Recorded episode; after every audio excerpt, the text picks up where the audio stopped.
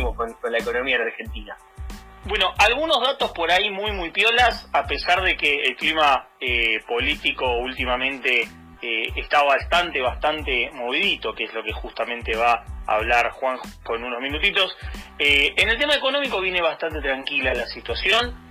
Tenemos un dólar que recién hoy se movió apenas un poquito, tratando de, acotar un poco, de, ir cerrando un poco la brecha entre el contado con líquido y el dólar solidario, por así decirlo, ¿no? que es el precio del oficial más el impuesto.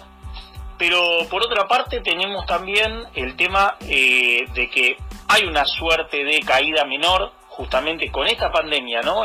La Universidad de Avellaneda hizo un estudio hace unos días que lo dio a difusión el día de hoy, que les voy a pasar algunos datitos justamente del mes de julio, la caída justamente, pensemos que tuvimos un frenazo muy muy fuerte del uso de la capacidad instalada industrial. ¿Qué es esto? Las máquinas que tienen prendidas las industrias para producir.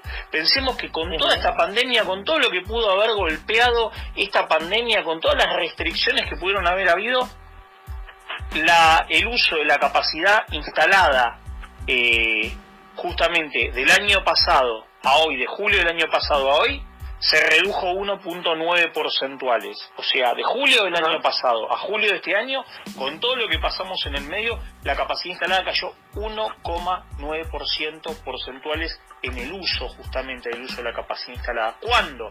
Desde julio del año pasado, cuando todavía estaba el gobierno de Macri, hacia julio de 2018, la caída había sido de 2.6 puntos porcentuales. ¿Qué significa esto?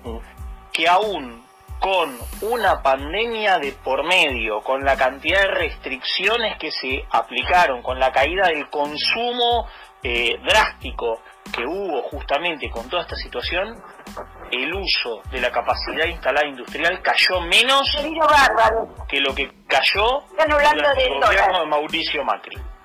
O sea, de julio a julio de 2018, en ese mismo periodo, dos periodos comparados, ahí tenemos en cuenta justamente no que la, recuperación, sino eh, lo drástico que son ah, las políticas neoliberales para la industria en la Argentina. Por otra parte, justamente, otro temita que me había sacado a colación es el temita este de la coparticipación que entró en estos días. Sí, eso es un temón. Bueno, más o menos les voy a dar por ahí algunos datitos que vale la pena tener en cuenta. Pensemos la provincia de Buenos Aires, que es un ente digamos, muy, muy grande, que tiene un gasto muy, muy grande, una población muy, muy grande, frente a la provincia de Buenos Aires, frente a la ciudad de Buenos Aires, la ciudad de Buenos Aires, eh, durante el gobierno de Macri, recibió una mejora, justamente, un aumento al traspasarle la Policía Federal en el año 2016, en enero de 2016, eh, el gobierno de, de Mauricio Macri, cuando llega al gobierno, lo primero que hace es, bueno, te traspaso la Policía Federal y a partir de ahora te subo la coparticipación de 1.40 que vos tenías en 2003 a 3.75% del total, ¿no? De, la recaudación coparticipable te dio el 3,75%. ¿Qué es la coparticipación? Bueno, todos los impuestos federales que se cobran, de todos los impuestos federales que se ponen, una parte de esos impuestos federales, equivalentes justamente a toda esa recaudación, van a las provincias. Cada provincia recibe un porcentaje mayor o menor dependiendo del coeficiente de gasto que tenga esa provincia. ¿Y para qué sirven este? Bueno, básicamente el objetivo es tratar de equilibrar que aquellas provincias que son más ricas le trasladen en cierta medida recursos a aquellas provincias que más lo necesitan. Ese es el fin de la coparticipación federal.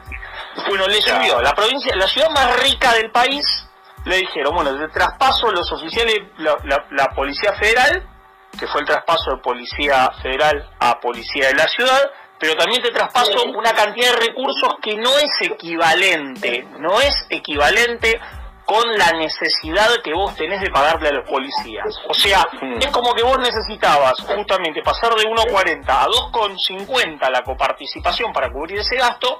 Bueno, yo te paso 3,75, un punto 25 más de coparticipación, un puntito 25 más es una cantidad de dinero fenomenal, para darles una idea. Sí, sí. Bueno, lo que se hizo justamente en marzo de este año es bajar un poquito ese traspaso del 3,75 al 3,50. Para darles una idea de en qué situación está la provincia y en qué situación está la ciudad de Buenos Aires, la ciudad de Buenos Aires cerró el primer semestre, el primer semestre de este año, las cuentas fiscales con un superávit de 17 mil millones de pesos. O sea, es una ciudad inmensamente rica, es por así decirlo la Singapur de la Argentina. algo? Eh, ¿Qué es lo necesario? Básicamente, bueno, trasladarle un poco de esa riqueza a la provincia de Buenos Aires que está teniendo verdaderamente un problema. Y el presidente lo que hizo fue emitir un decreto para decir, che, mira, hay que pa- traspasarle un punto porque vos necesitas una cantidad de recursos para pagarle a tu policía, pero vos estás teniendo un superávit de 17 mil millones de pesos, consecuencia de toda la plata adicional que se está pasando, que vos no la estás utilizando.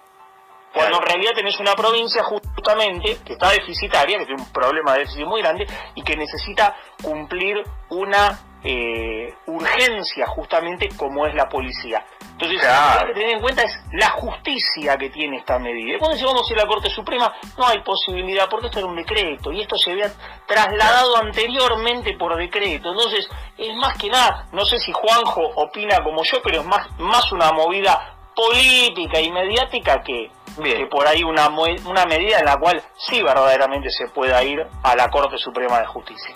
Dos